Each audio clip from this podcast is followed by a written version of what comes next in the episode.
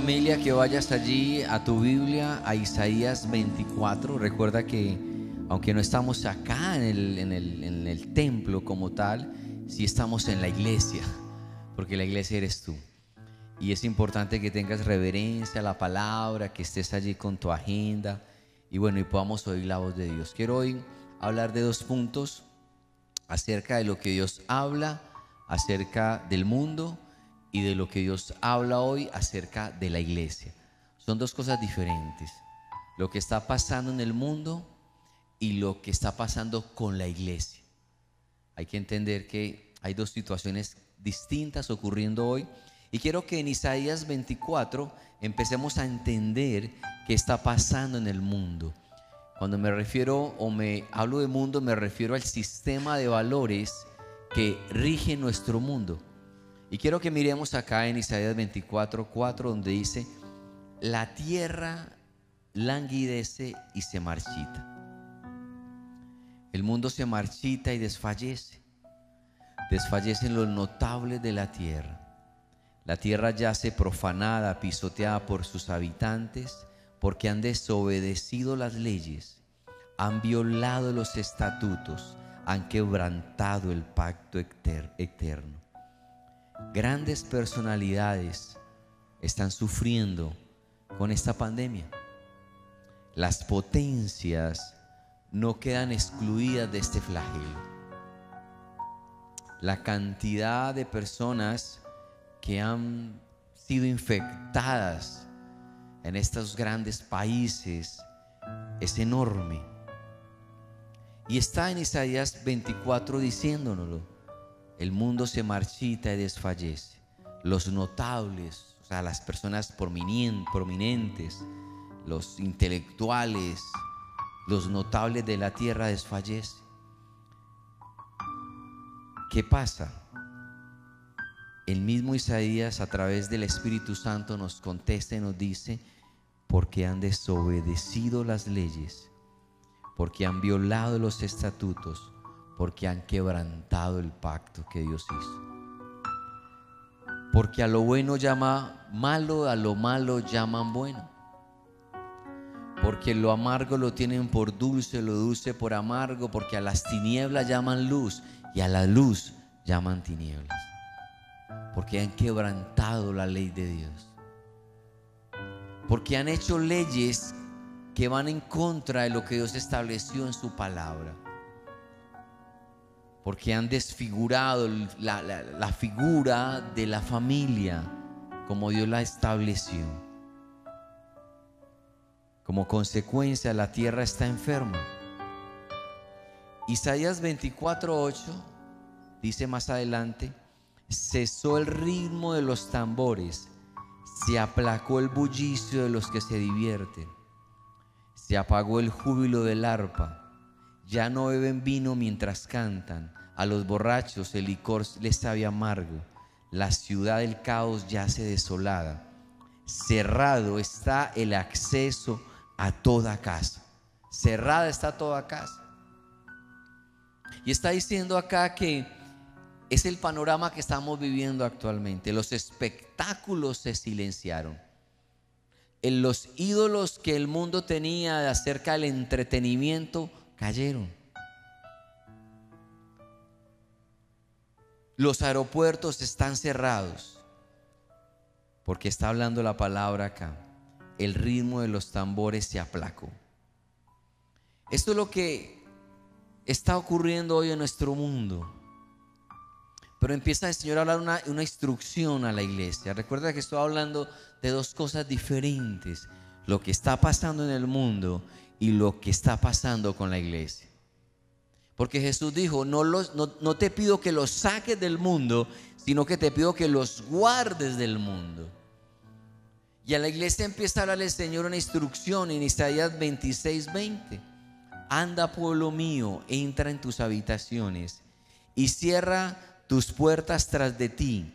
Escóndete por un momento hasta que pase la ira. Estén alertas que el Señor va a salir de su morada para castigar la, la maldad de los habitantes del país. Escuché un artículo de una psicóloga italiana llamada Francesca Morelli que se volvió viral.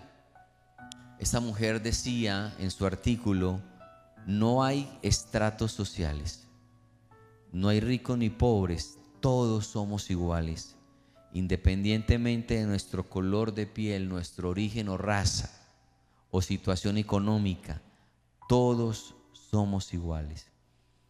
Lo segundo que decía esta psicóloga es que esta pandemia nos obligó a detener nuestra acelerada vida todos estamos corriendo 14 horas, dice ella, sin saber exactamente para qué. Y reflexionar sobre si todavía sabemos qué es lo que hacemos con nuestro tiempo. ¿Qué es lo que hacemos en tratar de conseguir dinero y más dinero? Dice ella también que lo tercero que nos ha enseñado este COVID-19 es que esta enfermedad nos obliga a volver a reconstruir nuestra familia pues el cierre de escuelas, colegios, ha permitido que los padres retomen el contacto con sus hijos. Este, esta pandemia ha vuelto a que las familias estén unidas. Y ella también decía que esto nos ha enseñado a valorar lo simple. Cosas tan sencillas que antes nos parecían normales, no se toque, no se abrace, salude a distancia, el frío de no tener contacto lo dábamos por sentado y hoy es tan valioso. Entender que en el mundo está pasando esto y comprender por qué está ocurriendo es empezar a salir del problema. Esto es lo que pasa en el mundo, pero, pero Dios me habló algo completamente distinto con la iglesia y es algo que me ha sorprendido muchísimo. Porque Él me recordó Isaías 54 y quiero que cuando escuches esta palabra, tu mente sea la de Cristo. Cuando la palabra dice, yo tengo la mente de Cristo, es que para recibir esta palabra que te voy a dar, necesito o necesitamos que nuestra mente sea renovada. En Isaías 54 dice, tú mujer estéril, que nunca has dado a luz, grita de alegría. Tú, que nunca tuviste dolores de parto, prorrumpe en canciones y grita con júbilo, porque más hijos que la casada tendrá que la desamparada. Dice el Señor, ensancha el espacio de tu carpa y despliega las cortinas de tu, de tu morada. No te limites no te limites. Y quiero explicarte, cuando en la Biblia se refiere a la mujer, es sombra de la iglesia.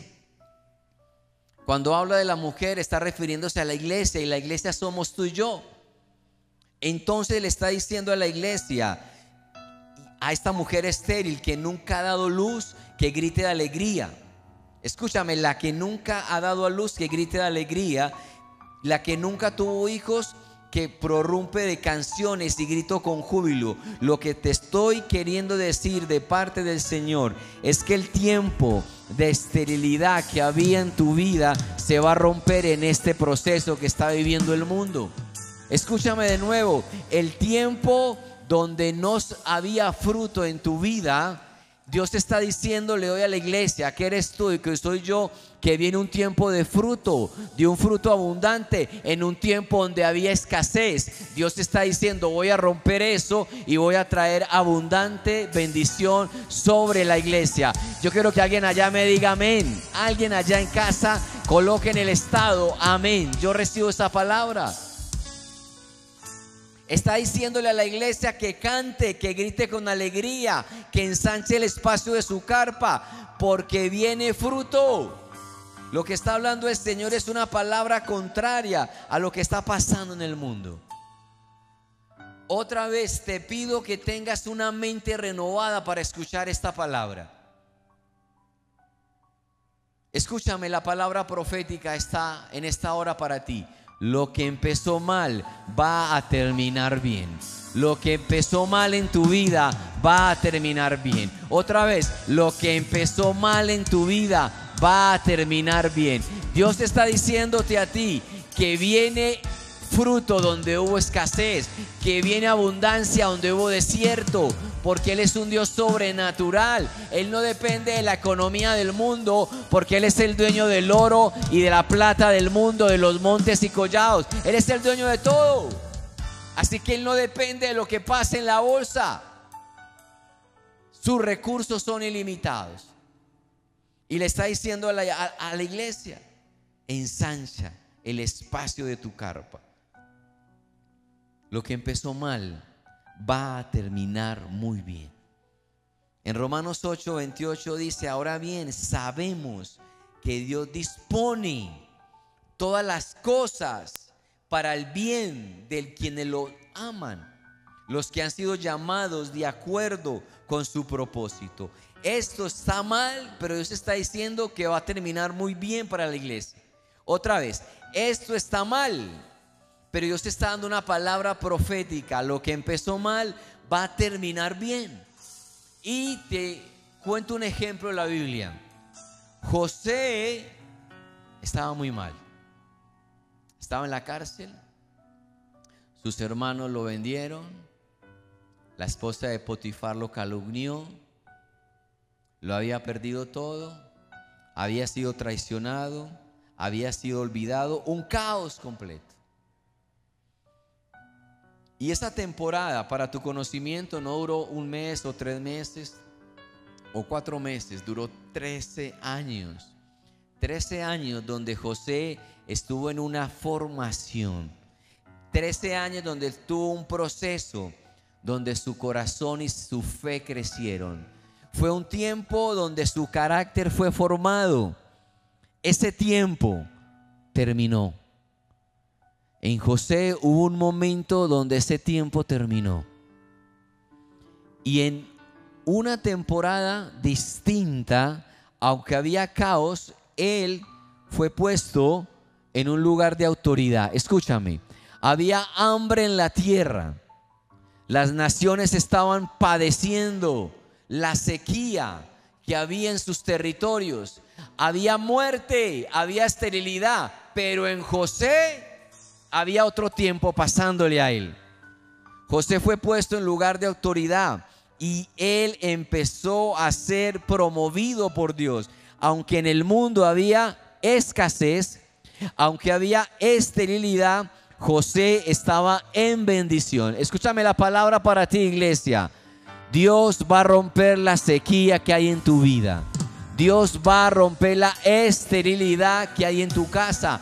Porque este año, en medio de la sequía, Dios a ti te va a dar fruto abundante. Porque esa es la palabra que Dios está trayendo a la iglesia. Lo que empezó mal, en ti y en mí va a terminar bien. Algo va a ser soltado de parte de Dios. José salió de la cárcel para gobernar sobre toda la nación. Y allí él tuvo dos hijos. Génesis 41, 51. Quiero que comprendas que para los judíos los nombres de los hijos representan o marcan su destino. Por eso es tan importante para ellos escoger el nombre, porque el nombre marca lo que él va a hacer cuando sea grande.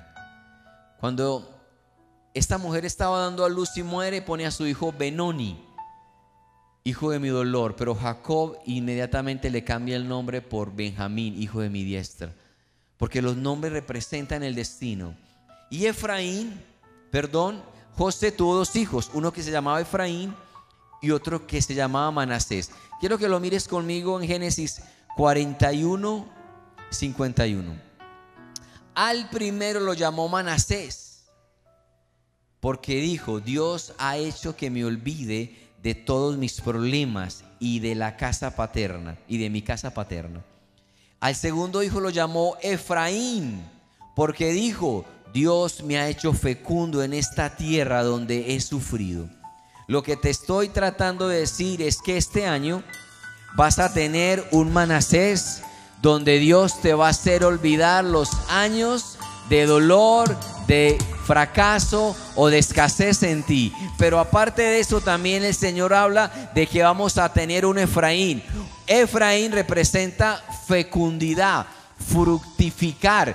vamos a fructificar en el desierto, porque una cosa es la iglesia y otra cosa es lo que está pasando en el mundo. Y tú y yo estamos marcados para tener un Manasés donde Dios va a hacer olvidar los años y el dolor de la escasez del pasado, pero también vamos a tener un Efraín, un año de mucho fruto donde Dios va a abrir los cielos sobre la iglesia. Por eso te empecé a decir, tienes que tener la mente de Cristo para recibir esta palabra.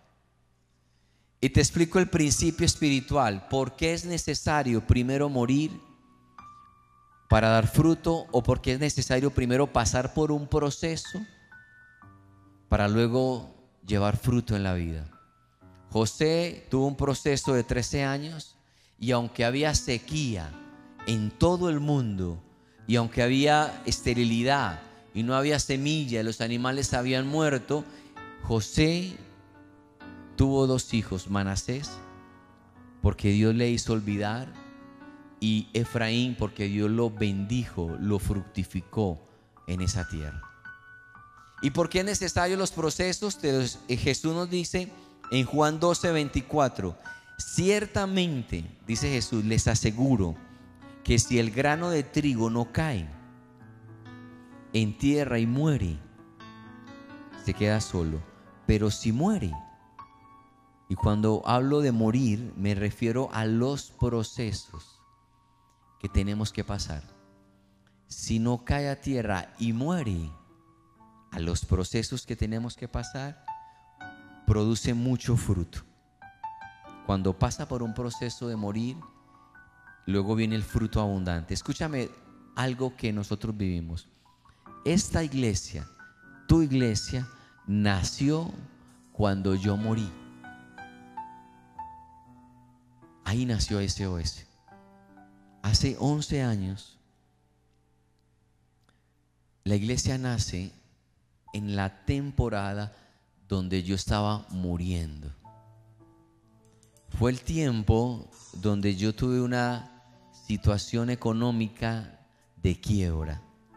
Fue el tiempo cuando recibí amenazas, cuando estaba embargado, cuando me demandaron ante la fiscalía y morí.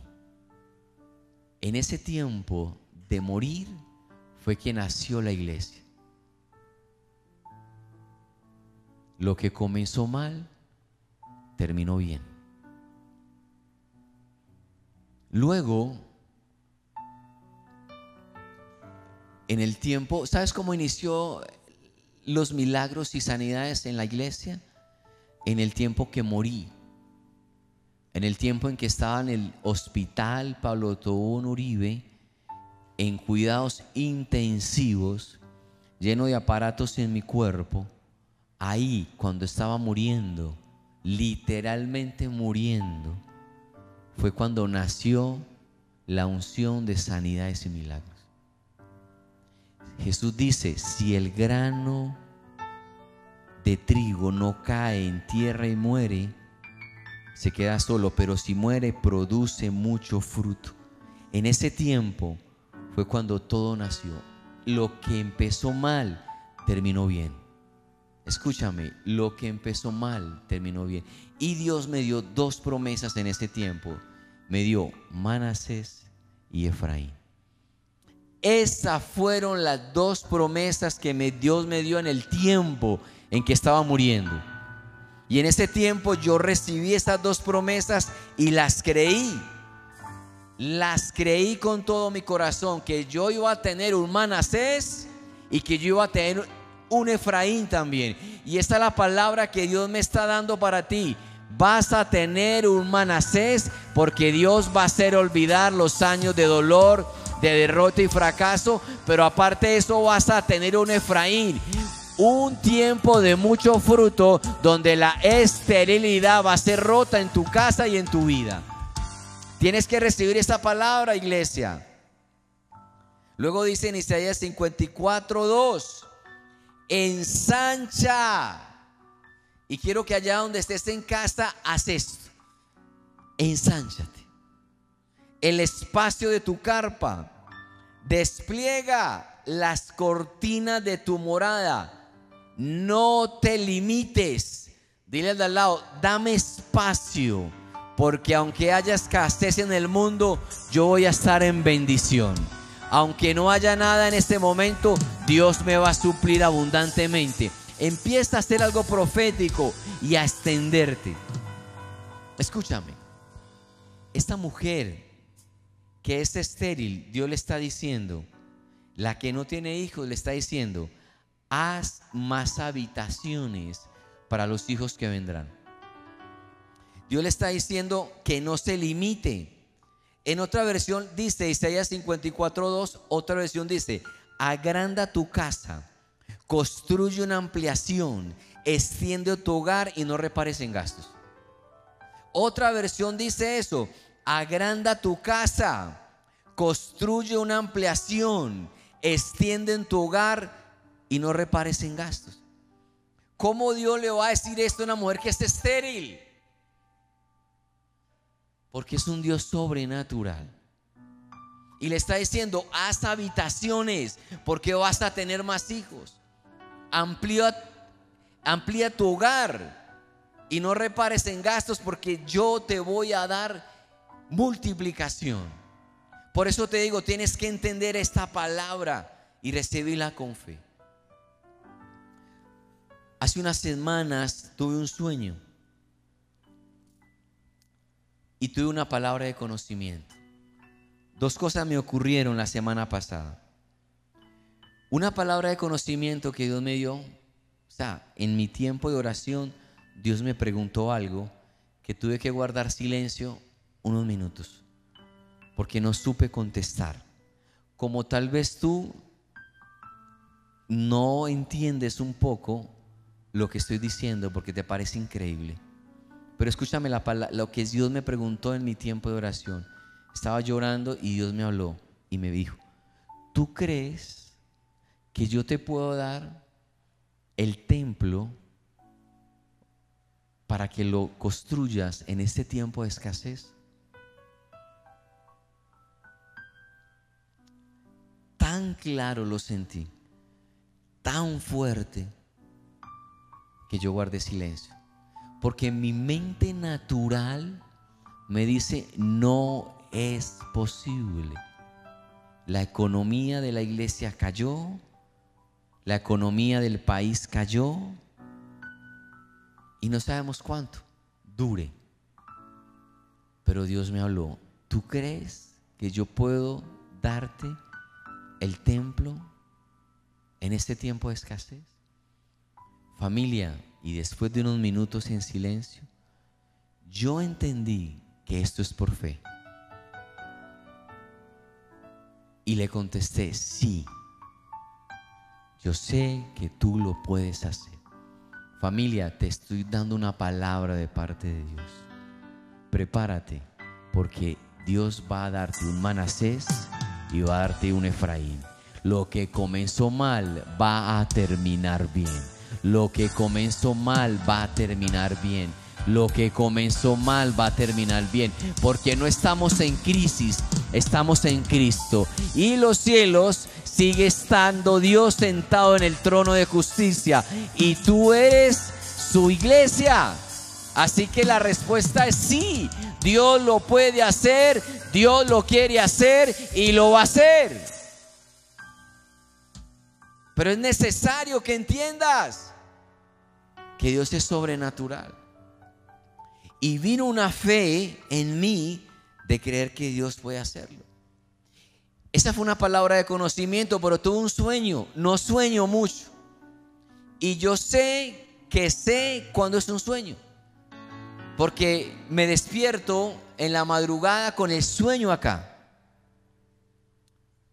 Y tuve un sueño. Y Dios me habló en el sueño y me dijo, que me iba a dar un cuarto regalo. Santo. Un cuarto regalo se está refiriendo a un cuarto hijo. Pero entiéndeme lo sobrenatural de esto. Yo no puedo tener ya hijos. Yo me operé. ya me operé. Pero otra vez Dios viene y me confronta con mi fe. ¿y tú crees que yo no puedo darte un hijo más? Porque él me habló, quiero darte un cuarto regalo. Familia, fue tan claro ese sueño que me desperté y le dije a mi esposa, amor, Dios me habló de un cuarto. Ella gritó, no, no más. Pero ¿qué hago? Dios es Dios. Estamos orando que sea un hijo espiritual.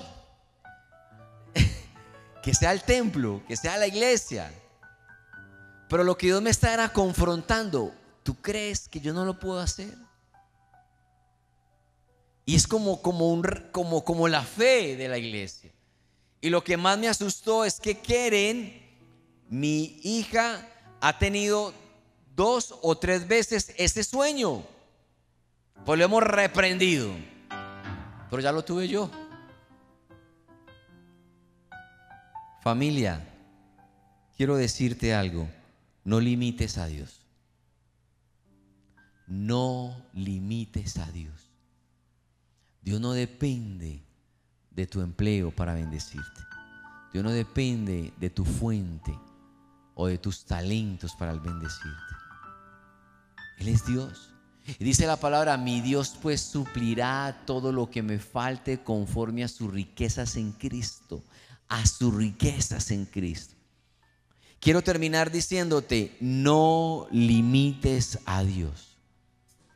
No limites a Dios porque sus caminos son más altos que nuestros caminos.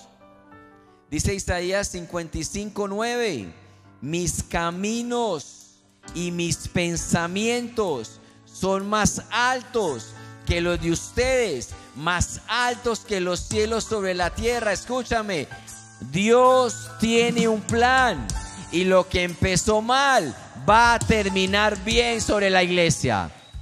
¿Cuántos me dicen amén otra vez allá? Lo que empezó mal va a terminar bien con la iglesia. El peor tiempo será tu mejor tiempo. El diablo falla porque pensó que iba a destruir la iglesia en esta temporada. Pero la iglesia se despertó. Y si hay un momento donde la iglesia esté orando es este. Y el diablo pensó que cerró la iglesia, cerró unas puertas de una bodega. Pero la iglesia no es la bodega, la iglesia eres tú. Y tú y nosotros nos hemos despertado para orar, nos hemos levantado para interceder. Hay presidentes que están citando la Biblia este es el tiempo de mayor cosecha, de mayor salvación. La iglesia está viva, la iglesia está despierta, la iglesia está brillando, porque la iglesia somos tú y yo. La iglesia se levantó a pelear esta batalla de fe. Lo que empezó mal va a terminar bien. Escúchame eso. Muchas personas están queriendo escuchar de la salvación. Isaías 55, 10 sigue diciendo, así como la lluvia y la nieve descienden del cielo y no vuelve allá sin regar ante la tierra y hacerla fecundar y germinar para dar semilla al que siembra y pan al que come, así también la palabra que sale de mi boca, escúchame, esta palabra que está saliendo de la boca de Dios, dice, no volverá vacía, sino que hará lo que yo deseo y cumplirá mis propósitos. ¿Cuáles propósitos, familia? Donde Él está diciendo que lo que empezó mal va a terminar bien, que este año vienen dos promesas para ti, Manasés y Efraín. Manasés se representa que Él te va a hacer olvidar los años de sequía, de esterilidad o de fracaso, pero que también te va a dar un Efraín. Efraín representa fruto donde se va a romper la escasez sobre tu generación, como pasó con José. Porque lo que empezó mal va a terminar muy bien. Quiero que suba la alabanza a la banda, por favor.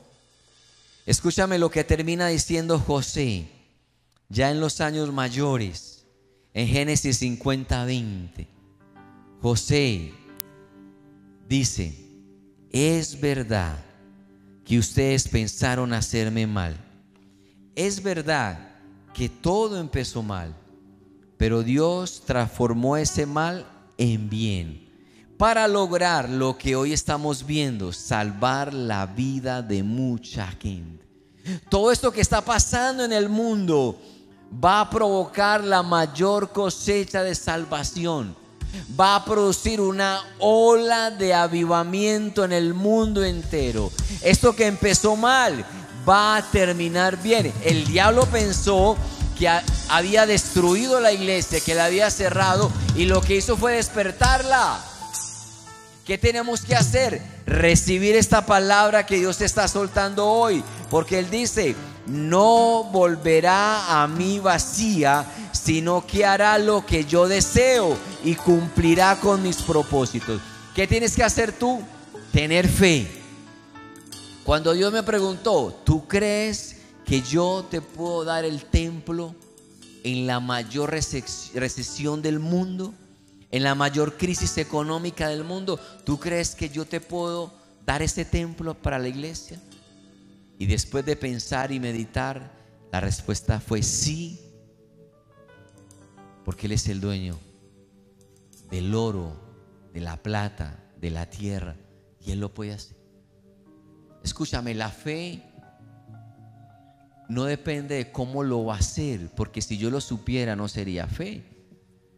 La fe depende de yo creerlo, aunque no lo estoy viendo. El justo por la fe vivirá. Vivimos por fe y no por vista. Entonces, si me preguntas, ¿cómo va a ocurrir eso? No tengo la menor idea, pero sé que Dios lo va a hacer. Porque Él es Dios. Familia, ¿cómo que en la mayor escasez, donde no hay provisión en la casa, donde no hay empleo, donde no estás produciendo nada, Dios te está diciendo, extiéndete, no te limites cree que este año voy a darte un Manasés y un Efraín. ¿Qué tienes que hacer tú? Recibirlo por fe, porque la palabra de Dios no vuelve vacía. Así que está en esta hora dile, Señor, aunque no lo entiendo, yo tomo la decisión de creerlo. Porque tú eres un Dios sobrenatural. Y entiendo que cada proceso en mi vida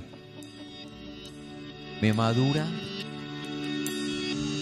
hace que mi fe crezca, hace que mi carácter sea desarrollado y no te voy a limitar a ti, Dios.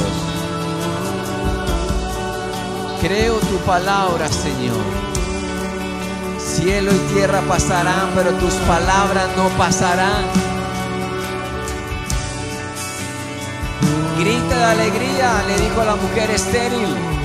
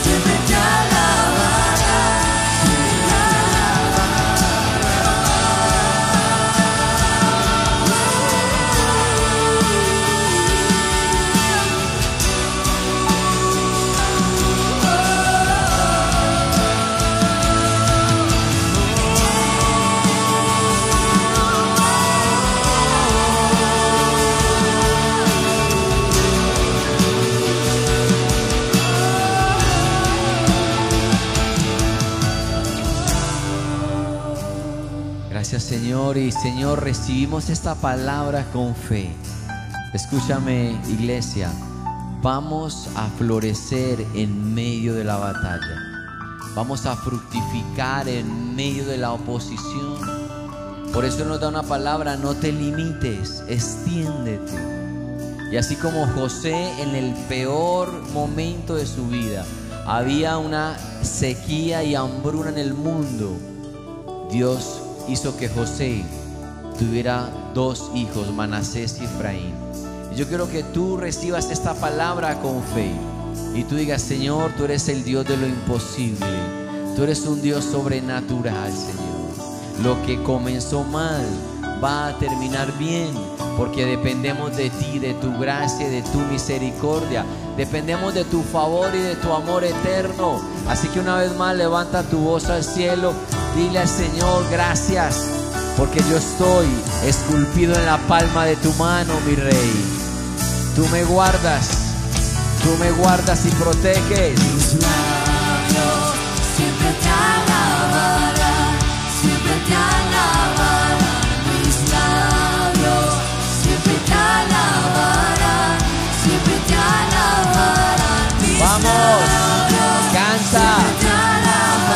gritos de júbilo.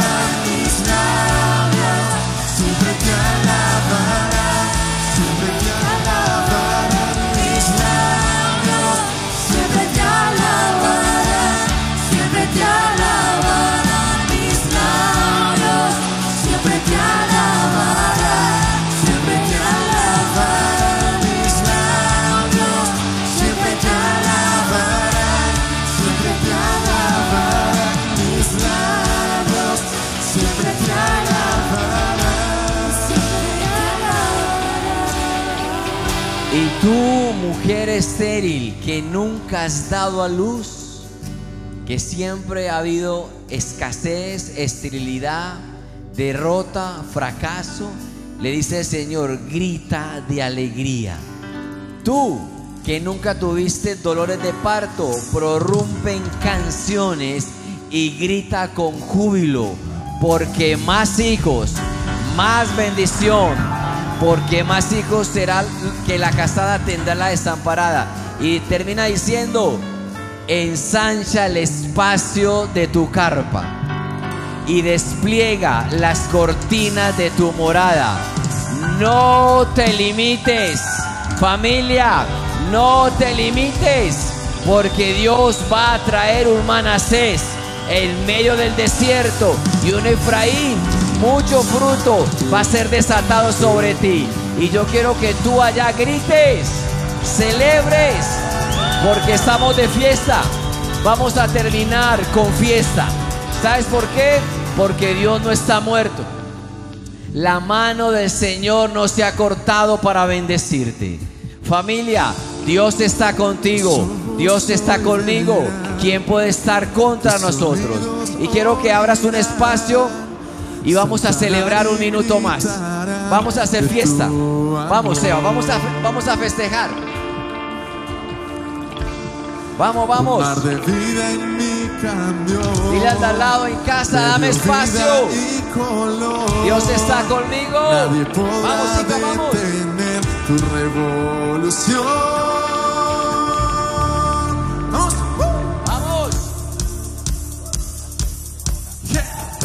Que la fiesta no pare.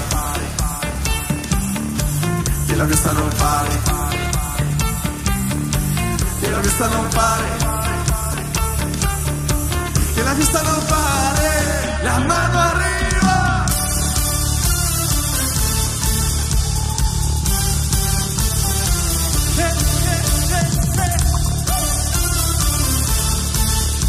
Vamos, da gritos de alegría, celebra. Esta es una fiesta, no paro de celebrar. Aquel que me salvó, alegre está.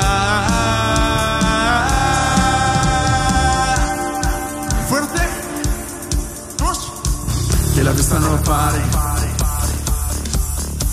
que la fiesta no pare. Que la fiesta no pare. Fiesta no pare. La mano.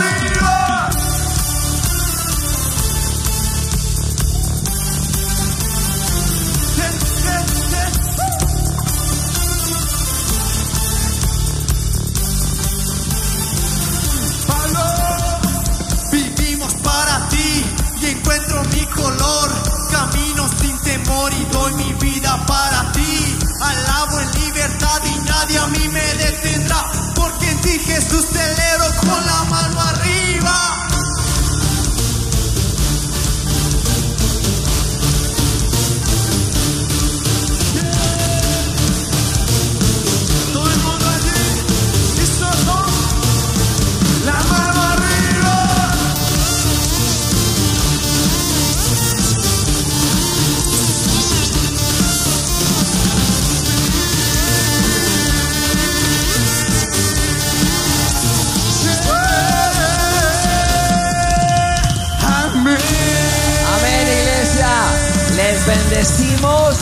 las promesas que Dios está soltando. Su palabra no vuelve vacía, sino que cumple el propósito por el cual fue enviada. Dios les bendiga, familia. Dios les bendiga. Les amamos. Bendiciones. Bendiciones.